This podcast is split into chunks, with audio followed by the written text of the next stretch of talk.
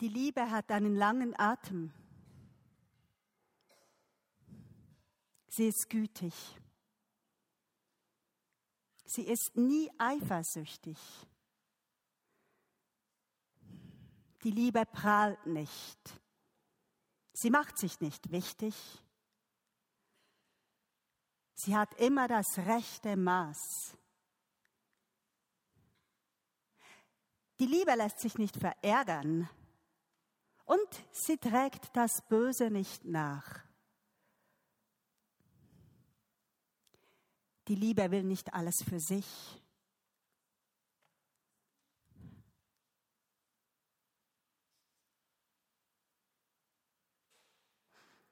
Die Liebe, die Liebe freut sich an der Wahrheit. Die Liebe erträgt alles, glaubt alles, hofft alles und steht alles durch. Habe ich einen langen Atem? Bist du gütig?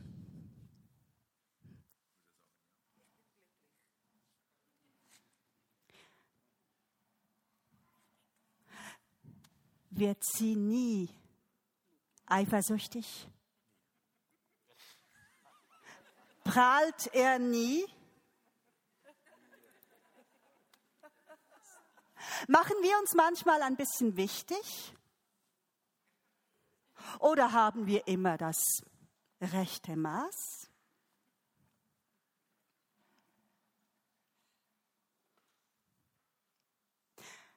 Lässt du dich oft verärgern? Oder trägst du das Böse nie nach? Ja, das Böse nachtragen, nachtragend sein.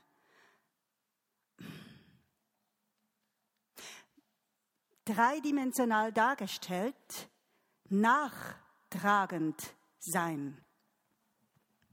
Das Böse nachtragen. Kannst du mal, bitte. Also ich werde jetzt Tessie etwas Böses antun. Und das Böse stelle ich sinnbildlich mit den Stühlen dar das Böse antun. Ich tue jetzt Tessie was Böses an. So. Und Tessie ist nachtragend. Nachtragend. Sie trägt mir das Böse nach.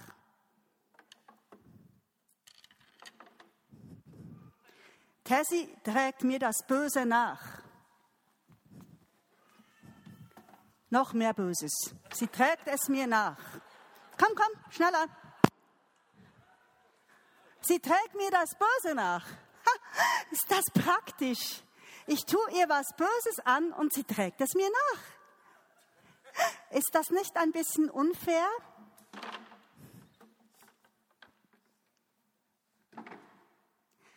Das Böse nachtragen. Sind wir nicht manchmal ein bisschen schadenfreudig? Oder freuen wir uns über die Wahrheit?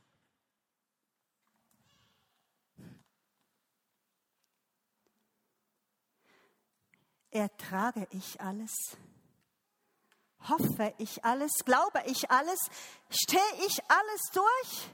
Nein! Nein, ich nicht. Du auch nicht.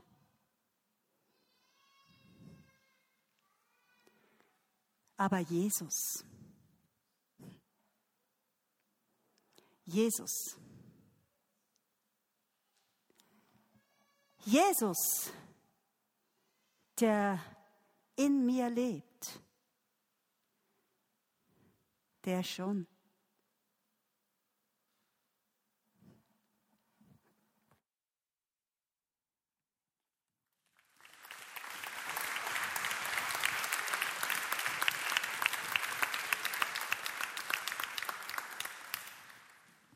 Jesus in mir.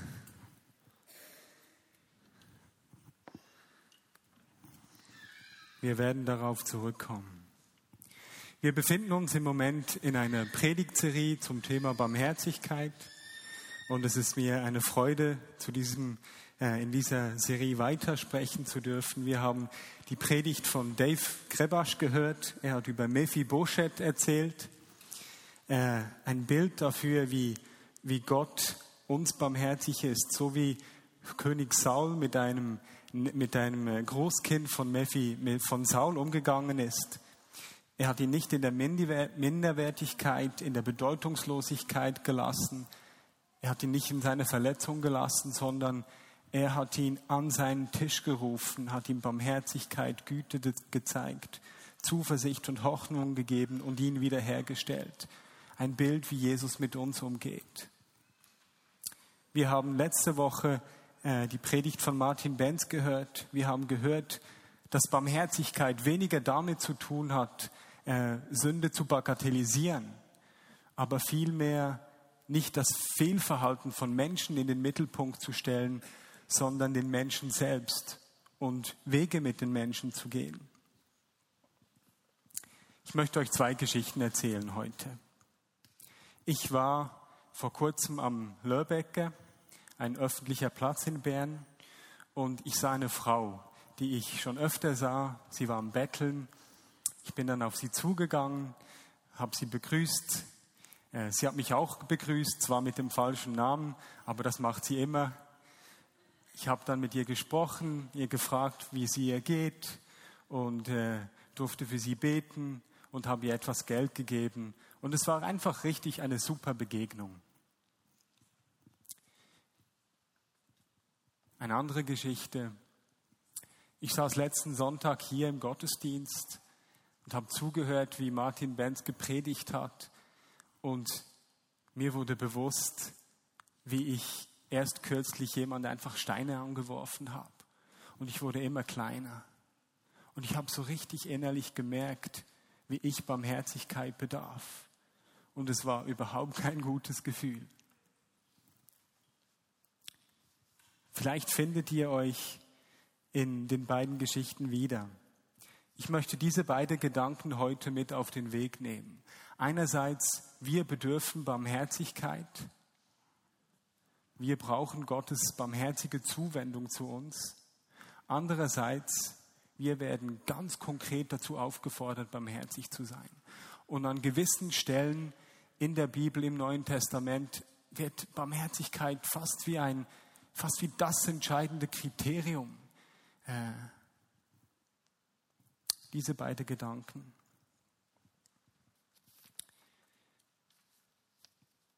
Heute möchte ich ein Stück Weg mit euch gehen. Wir werden uns eine Passage anschauen im Lukas-Evangelium, und dazu möchte ich gar nicht viele Worte verlieren. Ich habe bereits vor einem Jahr schon mal darüber gesprochen und einiges Einleitendes gesagt, was mir ein immerwährendes Bedürfnis ist als Theologe. Nur so viel. Lukas stellt immer die Armen, die Außenseiter, die Schwachen und Ausgegrenzten in die Mitte. Und ich möchte euch mit euch einen Weg gehen, wie ich gesagt habe, weil die Geschichte, die wir hören, auch auf einem Weg spielt. Jesus ist nämlich auf dem Weg nach Jerusalem mit seinen Jüngern. Und da kommt auf dem Weg, kommt ein Schriftgelehrter, ein Mann, der das Gesetz gut kennt, kommt auf ihm zu und er will ihn auf die Probe stellen. Auf die Probe stellen, eigentlich will er herausfinden, ob Jesus etwas gegen, Gottes, gegen Gott oder gegen das Gesetz Mose sagt, weil das wäre so der Punkt, wo sie ihn dann wirklich nageln könnten. Ziemlich wörtlich. Also er versucht, ihn herauszufordern und von ihm etwas zu hören, was gegen das Gesetz Mose ist. Wir wenden uns der Stelle zu in Lukas 10, 25 bis 29. Ein Mann, der sich im Gesetz Moses besonders gut auskannte, stand eines Tages auf, um Jesus mit folgender Frage auf die Probe zu stellen. Meister, was muss ich tun, um das ewige Leben zu bekommen? Jesus erwiderte, Was steht darüber im Gesetz Moses? Was liest du dort? Der Mann antwortete, du sollst den Herrn, deinen Gott, von ganzem Herzen, von ganzer Seele, mit deiner ganzen Kraft und deinen Gedanken lieben. Und liebe deinen Nächsten wie dich selbst. Richtig, bestätigte Jesus. Tu das und du wirst leben. Der Mann wollte sich aber rechtfertigen. Deshalb fragte er Jesus, und wer ist denn mein Nächster? Dem hat Jesus jetzt mal richtig gezeigt. Der wollte ihn in die Pfanne hauen und Jesus lässt ihn mit einer einzigen Gegenfrage auflaufen. Jetzt steht der ziemlich dumm da, der Gesetzeslehrer.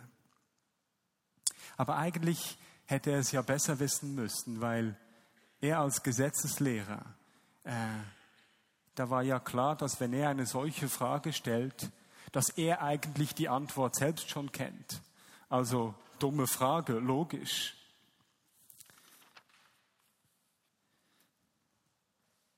Die Frage ist aber nicht einfach nur eine Fallfrage, eine scheinheilige Frage, sondern sie sagt uns auch etwas über den Mann selbst, über seine Haltung.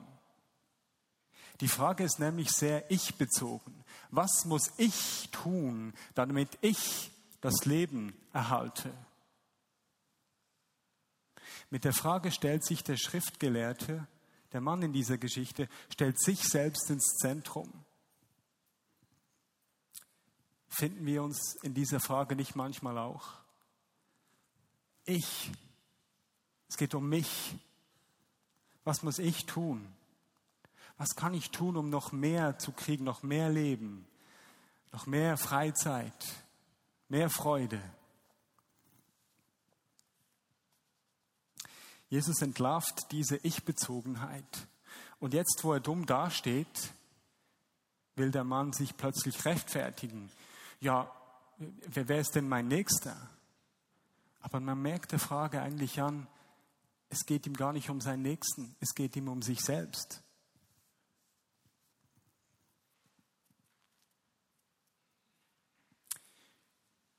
Auf diese nachgeschobene Frage antwortet Jesus jetzt diesem Mann auf dem Weg nach Jerusalem mit einer Geschichte von einem Mann, der auf dem Weg nach Jericho war von Jerusalem aus.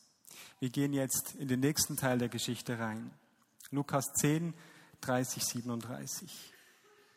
Jesus antwortete, ein Mann befand sich auf der Straße von Jerusalem nach Jericho als er von Räubern überfallen wurde, überfallen wurde. Sie raubten ihm seine Kleider und sein Geld, verprügelten ihn und ließen ihn halbtot am Straßenrand liegen. Zufällig kam ein jüdischer Priester vorbei, doch als er den Mann dort liegen sah, wechselte er auf die andere Straßenseite. Dann kam ein Tempeldiener und sah ihn ebenfalls dort liegen, doch auch er ging auf der anderen Straßenseite vorbei. Schließlich näherte sich ein Samariter. Als er den Mann sah, empfand er tiefes Mitleid mit ihm. Er kniete sich neben ihn, behandelte seine Wunden mit Öl und Wein und verband ihn. Dann hob er den Mann auf seinen eigenen Esel und brachte ihn zu einem Gasthaus, wo er ihn versorgte. Am nächsten Tag gab ihm dem Wirt zwei Denare und bat ihn, gut für den Mann zu sorgen. Sollte das Geld nicht ausreichen, sagte er, dann werde ich dir den Rest bezahlen, wenn ich das nächste Mal herkomme. Wer nun von den dreien war deiner Meinung nach der Nächste für den Mann, der von den Räubern überfallen wurde? fragte Jesus. Der Schriftgelehrte, der Mann erwiderte, der, der Mitleid hatte und ihm half. Jesus antwortete, ja, nun geh und mach es genauso.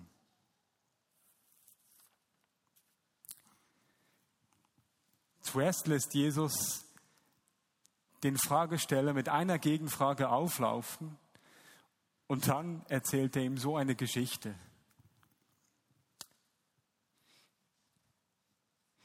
Ich möchte heute mit euch zwei Wege gehen, um diese Geschichte ein bisschen anzuschauen. Und wenn du die Geschichte schon mal gelesen hast, dann lade ich dich ein, dass du dich darauf einlässt, auf diese beiden Wege. Und wenn nicht, umso besser, es ist eine tolle Geschichte. Für uns heute ist relativ schnell klar, wie die Geschichte funktioniert, oder? Also wir durchschauen das Ganze relativ schnell. Der Held ist der Samariter und die Bedeutung ist, wir sollen uns genauso verhalten wie der. Ja, ziemlich einfach. Wieso eine Predigt darüber machen? Zu Jesus Zeit war das Ganze ein bisschen anders. Da war es nicht so offensichtlich, wer jetzt hier genau der Held ist und wie das Ganze funktionieren soll. Am Anfang geht es ja noch. Da ist ein Mann auf dem Weg von Jerusalem nach Jericho. Und wer schon mal da war oder in Google das eingegeben hat, äh, so wie ich, ich war noch nie da, der sieht, da ist nichts, da sind einfach Berge, äh, Hügel, unwegiges Gelände. Also da ist noch ziemlich logisch ein perfekter Ort, um jemanden zu überfallen. Da ist noch jeder dabei. Aber dann wird es irritierend für die Ohren eines Hörers von damals. Es kommen nämlich zwei potenzielle Helden aufs Feld. Zuerst ein Priester und dann ein Tempeldiener. Nur das Dumme ist jetzt, die verhalten sich gar nicht so, wie man sollte. Im Gegenteil, die tun genau das, was man nicht tun sollte. Vielleicht habt ihr auch schon mal so äh, auf YouTube oder so solche Filme gesehen, wo sie äh, mit versteckter Kamera filmen, wie einer angeblich verprügelt wird und dann filmen sie, wie die Leute reagieren, die Passanten. Ich weiß nicht, ob ihr das schon mal gesehen habt. Und oft ist es ja dann so, dass zum Erschrecken der meisten Leute äh, viele gar nicht reagieren und niemand wirklich hilft. Und dann empört man sich über die Leute, die da einfach zugesehen haben. Jetzt stellt euch mal die Geschichte vor, eine ähnliche Szene in folgendem Szenario. Wir Schweizer, wir haben ja nicht große Feinde. Aber stellt euch vor, eine solche Geschichte oder ein solcher Film äh, spielt in der Ukraine und der Held ist ein russischer Soldat. Oder stellt euch vor, die Geschichte spielt in der Türkei.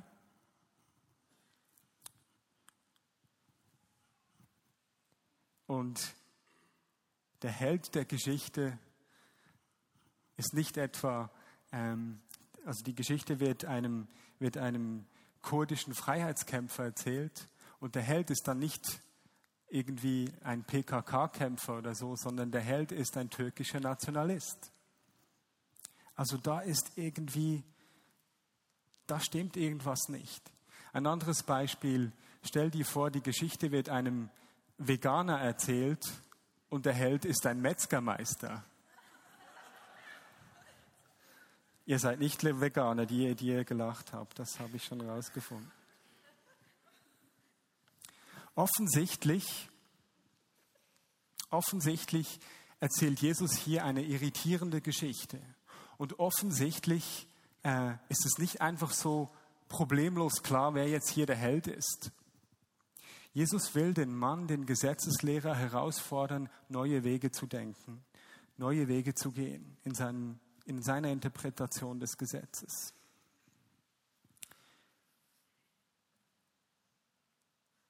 Ich glaube, Jesus antwortet mit dieser Geschichte vor allem auf die erste Frage. Was muss ich tun, damit ich das Leben erhalte? Der erste Weg, den ich konkret gehen möchte. In der Geschichte reagiert der Samaritaner mit tiefem Mitleid. Das Wort, das dort verwendet wird in, in der griechischen Sprache, bedeutet eigentlich so viel wie, die Innereien werden ihm aus Mitleid umgedreht. Jetzt das habt ihr vielleicht auch schon gehört, aber das, was ich interessant finde, ist, dieses Wort wird eigentlich nur in Bezug auf Jesus oder auf Gott verwendet, wenn er auf die Not von Menschen reagiert. Hm. Könnte es sein, dass Jesus in der Geschichte vom Samariter hier von sich selbst spricht? Und wenn wir uns überlegen, wie er handelt, der Samariter, eigentlich interessant. Jesus ist doch der, der im ganzen Evangelium, eigentlich in allen Evangelium, aber besonders bei Lukas, sich immer wieder um die Kranken, um die Ausgegrenzten kümmert, die Kinder und Rechtlosen in die Mitte stellt und der auf die Frage, wieso er denn, er hänge doch immer nur mit dem Gesindel rum, antwortet, nicht die, nicht die Gesunden brauchen den Arzt, sondern die Kranken. Ist es möglich, dass Jesus hier von sich selbst spricht und uns einlädt im Samariter, im barmherzigen Samariter, sich selbst, Jesus nämlich, zu sehen. Vor einiger Zeit ähm, wurde ich, war ich unterwegs in der Stadt Bern. Ich ging nach Hause, es war Donnerstag, irgendwie 10 Uhr abends, nichts Spezielles. Und ich wurde von zwei Leuten einfach niedergeschlagen. Die haben mich für eine Zigarette gefragt. Ich hatte keine dabei und bevor ich es gemerkt habe, haben die mir einfach eine Faust ins Gesicht gedrückt und ich war am Boden. Für sie, die waren wahrscheinlich, denen war es langweilig oder so. Und dann kam irgendwer, irgendwer kam ihnen da entgegen und aus Langeweile haben sie diesen irgendwer, in diesem Falle mich, einfach runtergeschlagen. Was hat das mit der Geschichte zu tun? In der Geschichte ist nämlich ganz auffällig, dass dieser Mann, der verprügelt wird, der wird nicht näher beschrieben. Der wird ganz auffällig nicht näher beschrieben. Die Worte, die dort verwendet werden äh, in Griechisch, heißen eigentlich so viel wie irgendein Mensch. Ist nicht mal die Rede für einen Mann, merkt man schon den Eingriff von Übersetzern. Irgendein Mensch. Ein Mensch vielleicht wie du und ich. Könnte es sein, dass wir hier eingeladen sind, in diesem irgendein Mensch, der nicht näher beschrieben ist, uns selbst wiederzufinden, der irgendein Mensch als ein Bild für die gesamte Menschheit, also ein Bild für dich und mich. Bei den Kirchenvätern finden wir eine ähnliche Deutung. In dieser Geschichte ist dieser irgendein Mensch eben ein Bild für die Menschheit, für den Mensch an sich, ein Bild für Adam. Und der barmherzige Samariter ist Jesus, der sich der Menschheit zuwendet. Ich möchte dir zusprechen, egal wer du bist, Egal was dein Hintergrund ist. Egal was du erlebt hast, was deine Geschichte ist, was dir widerfahren ist.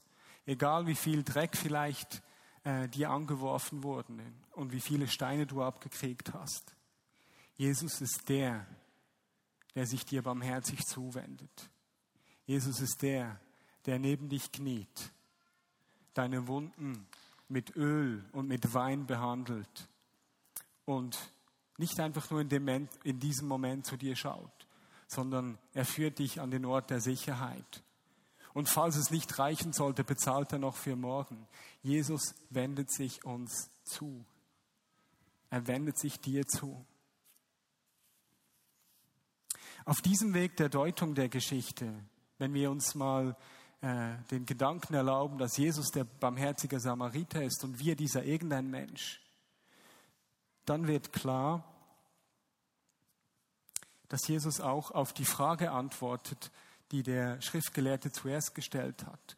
Was muss ich tun, um das Leben zu erhalten?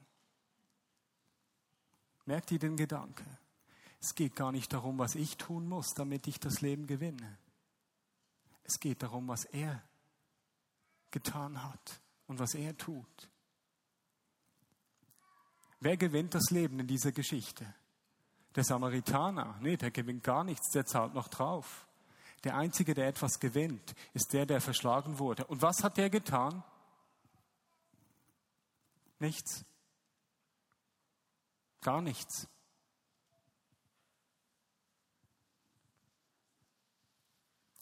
Was muss ich tun, um das Leben zu erhalten? Nichts. kommt nicht auf dich drauf an. Es kommt drauf an, was er für dich getan hat. und immer wieder tut.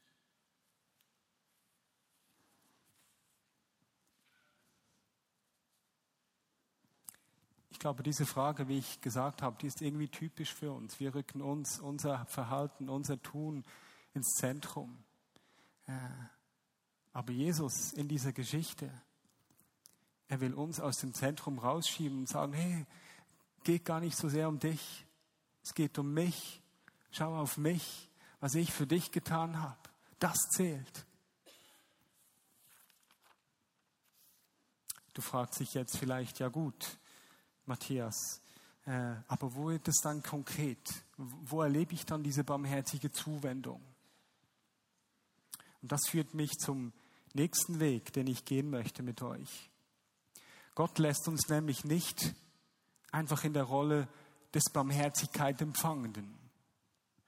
Wir sind nicht einfach der Verschlagene auf der Straße, den er heilt und, und fertig, sondern er will dich und mich brauchen, um seine Barmherzigkeit sichtbar zu machen.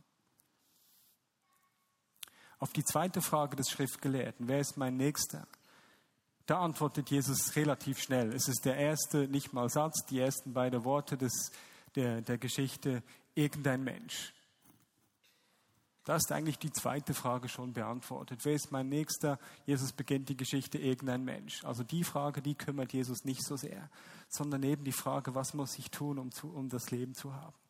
Und spannend ist, wir haben ja gesehen, in der Geschichte gewinnt eigentlich nur einer das Leben, das ist der, der verschlagen wurde.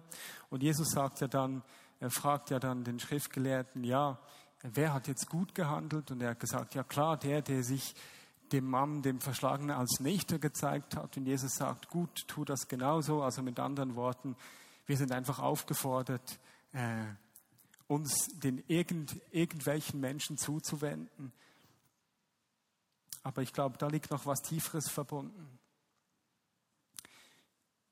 Bei der Frage nach der Liebe Gottes, bei der Frage nach der Barmherzigkeit, die er von uns verlangt, geht es wiederum nicht um mich, sondern die Frage, wenn er mir aufträgt, barmherzig zu sein, dann geht es wiederum um den anderen. Ich muss nicht barmherzig sein, für mich etwas zu gewinnen, weil er hat ja schon alles getan. Ich muss barmherzig sein. Er fordert mich heraus, barmherzig sein, damit die Menschen, die anderen, nicht ich, die anderen, das Leben kriegen. Barmherzigkeit hat nichts damit, mit nichts mit dir zu tun. Gar nichts. Merkt ihr den Punkt? Zuerst begegnet Barmherzigkeit, die Barmherzigkeit Gottes uns, weil wir das bedürfen. Und dann werden wir herausgefordert, barmherzig zu leben. Nicht, weil wir irgendetwas hinzufügen müssen, damit wir angenommen sind. Nein. Aber damit die Barmherzigkeit Gottes, die Liebe Gottes für die Welt, für die Menschen sichtbar wird. Durch dich und durch mich. Die Frage ist nicht, tun wir das, damit wir bessere Menschen sind, damit wir uns Schätze im Himmel sammeln. Ich glaube nicht, dass es darum geht. Es geht darum, dass die Menschen erkennen, wer Jesus ist, wie er barmherzig ist. Die Frage ist nicht, was, ich, was muss ich für mich tun, sondern die Frage ist, ist, was muss ich für den Nächsten tun. Es geht nicht um mich. Weder in der Frage, ob Weder in der Frage der Liebe zu Gott, da geht es nicht um mich, da geht es darum, was er für mich tut, noch in der Frage der Zuwendung zu den Menschen. Da geht es wiederum nicht darum, was ich tue für mich, sondern da geht es darum, was ich für den Nächsten tue. Wir stellen immer uns selbst ins Zentrum. Das ist so eine Unart von uns Menschen. Dabei geht es einfach nicht um mich, wir lesen in Lukas 9, 24, wer versucht, sein Leben zu retten, wird es verlieren. Wer sein Leben für mich aufgibt, wird es retten. Ein ganz einfaches Prinzip. Wenn du auf dich schaust, da verlierst du immer. Du verlierst. Du bist nie gut genug. Du bist nie barmherzig genug. Du bist nie großzügig genug. Du bist nie, äh, äh, du bist nie nicht nachtragend. Jetzt habe ich das Bild von den Stühlen in den Kopf. geht nicht um dich. Wenn du dich als Nachfolger von Jesus siehst, ist es eine fundamentale, fundamentale Wahrheit. Wenn wir Jesus folgen, dann sind nicht wir mehr das Zentrum, sondern er ist es. Und wenn er das Zentrum ist, dann ist es der Nächste. Du magst dich jetzt fragen, ja gut, wie funktioniert jetzt das? Ich glaube, ein Geheimnis liegt in einer ganz, ganz banalen Sache. Es ist mit aufrichtigem Herzen Jesus nachzufolgen. Was heißt das? Das heißt, ihm Raum zu geben. Äh, ich will immer Evangelien, das ist mein, meine Top-Bücher. Evangelien lesen, mich mit Jesus auseinandersetzen. Wie hat er gelebt? Was hat er getan? Ihm dort Raum zu geben. Äh, konkret ein Erlebnis. Ich war in Afrika und ähm, ein Mann kam und ein Mann in Krücken kam und hat mich wüst beschimpft. Wüst beschimpft. Du reicher Weißer, was willst du hier? Ihr beutet uns nur aus. Und ich stand da und fragte mich, was um alles in der Welt kann ich jetzt tun? Und mein Gebet innerlich war, Jesus, nimm Raum in mir, zeig mir, wie ich den Menschen deine Liebe zeigen kann. Ich finde die Geschichte so gut, weil ich absolut keine Ahnung hatte, wie ich jetzt irgendwie gescheit reagieren sollte. Und ich habe dann einfach das Gefühl gehabt, ich sollte dem mal zuhören. Und ich habe ihm zugehört, zugehört, bis er aufgehört hat zu sprechen. Und dann habe ich mich bei ihm entschuldigt für all das, was er erlebt hat von Menschen, von Christen, von, ja, er hat auch über die Christen, über die Pastoren äh, geschimpft, die die Leute ausnehmen. Auf jeden Fall, die Geschichte hat so geendet, dass ich für ihn beten durfte und er mich am Schluss gefragt hat, was hast du getan? Plötzlich bin ich frei, plötzlich sehe ich dich nicht mehr einfach nur als einen bösen Weißen, sondern plötzlich, plötzlich bin ich frei. Was hast du gemacht? Und ich habe gesagt, ja, ich, ich, ähm, ich habe Jesus gebetet, gebet, gebeten, mir einen Weg zu zeigen, dir seine Liebe zu zeigen. Eine andere Geschichte, kurz, um das noch klarer zu illustrieren. Ich war gestern auf dem Heimweg von Deutschland und ich war müde, weil wir hatten eine Leiterschulung, wo ich dabei war. Und ähm, ich ging in den Zug rein und da saß ein Mann, wiederum ein, äh, ein, ein Afrikaner offensichtlich. Und, ähm, und ich habe, ich wusste einfach, okay, jetzt habe ich 40 Minuten Zeit, nichts zu tun. Herr, wenn du dich dem irgendwie zeigen willst, nimm Raum in mir. Wenn ich den irgendwie ermutigen kann, dann benütz mich. Bin zu ihm hingesessen, das war so der erste Schritt, hatte viele freie Abteile, habe gesagt, hey, wer bist du, woher kommst du? Wir waren sehr schnell im Gespräch und er hat mir seine Geschichte erzählt. Und das eine ergibt dann immer das andere, wenn man zuhört. Am Schluss konnte ich für ihn beten. Ich hatte das Gefühl auch, dass ich prophetisch für ihn gebetet habe, also dass ich gewisse Dinge angestoßen habe, die ihn echt berührt haben. Das weiß man ja manchmal nicht so genau. Er hat das immer bejaht, aber das weiß ich ja nicht, ob er einfach nett war. Und ich konnte ihm Geld geben, konnte ihn ermutigen, großzügig zu sein. Und es war eine ganz einfache Begegnung. Und der Anfang war nicht mein Wissen, was ich jetzt genau tun sollte oder so. Der Anfang war dieses kleine Gebet. Jesus, nimm Raum in mir. Jesus, zeig mir, wie ich deine Liebe diesen Menschen zeigen kann. Und wenn, wenn hier in der Geschichte davon die Rede ist, dass es irgendwer ist, dann ist es irgendwer. Egal wem wir begegnen, egal wo. Ähm, das kann die Frau sein auf der Straße, die immer bettelt, an die ihr euch schon viel verschenkt habt. Sie hat ja gefragt, ob ich aus der Vineyard bin. Ein super Zeugnis für unsere Gemeinde. Ja, wirklich, ganz konkret. Es kann aber auch, kann kann irgendjemand sein. Und das hat auch eine globale Dimension. Davon habe ich jetzt nicht so gesprochen. Aber es kann die Person sein, die dein Handy herstellt, von dem du dich berühren lässt.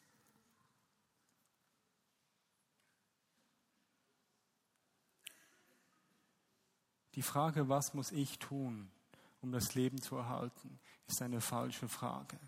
Die Frage ist, was hat Gott für dich getan? Und die zweite Frage ist, was tust du, damit die Menschen Kraft, die Barmherzigkeit Gottes erleben? Können wir das? Kannst du das? Kann ich das? Bin ich so barmherzig? Ich nicht. Aber Jesus in mir. Jesus in mir. Jesus in mir schon. Wir nehmen uns ein paar Momente Zeit. Wenn du hier bist und du merkst, du möchtest zum ersten Mal diese Entscheidung treffen und sagen, ja, ich bin auch dieser irgendein Mensch, ich brauche die barmherzige Zuwendung von diesem Gott. Ich schaffe es selber nicht und ich brauche diesen Gott in meinem Leben, der sich mir zuwendet. Mit anderen Worten, wenn du zum ersten Mal dein Leben Jesus geben möchtest, ihn einladen möchtest, dass er der Herr ist, dann lade ich dich ein, dass du nach vorne kommst. Und wenn du da bist und du merkst, wow, da ist was angestoßen worden, ich möchte diesem Jesus mehr Raum geben. Ich möchte dieser Liebe Gottes mehr Raum in meinem Leben geben. Ich möchte nicht auf mich schauen und auf meine Möglichkeiten, sondern auf ihn, was er für mich getan hat. Und aus dem heraus den Menschen begegnen. Dann lade ich dich auf, dass du aufstehst und wir werden gemeinsam beten. Vater, ich danke dir, dass du die Quelle der Barmherzigkeit bist, die Quelle der Liebe bist. Dass deine Liebe unserer Liebe immer vorausgeht. Dass deine Barmherzigkeit immer die Quelle unserer Barmherzigkeit ist. Vater, ich lade dich ein, dass du kommst und Raum in uns einnimmst. Nimm Raum in uns, Vater. Füll uns aus mit deinem Geist, Herr. Füll uns. Führ uns in Situationen, wo wir, wo wir deine Liebe, deine Barmherzigkeit weitergeben können, Vater. Führ uns in Situationen, wo wir beten können, Herr, Nimm du Raum in mir. Zeig du mir, wie ich deine Liebe weitergeben kann.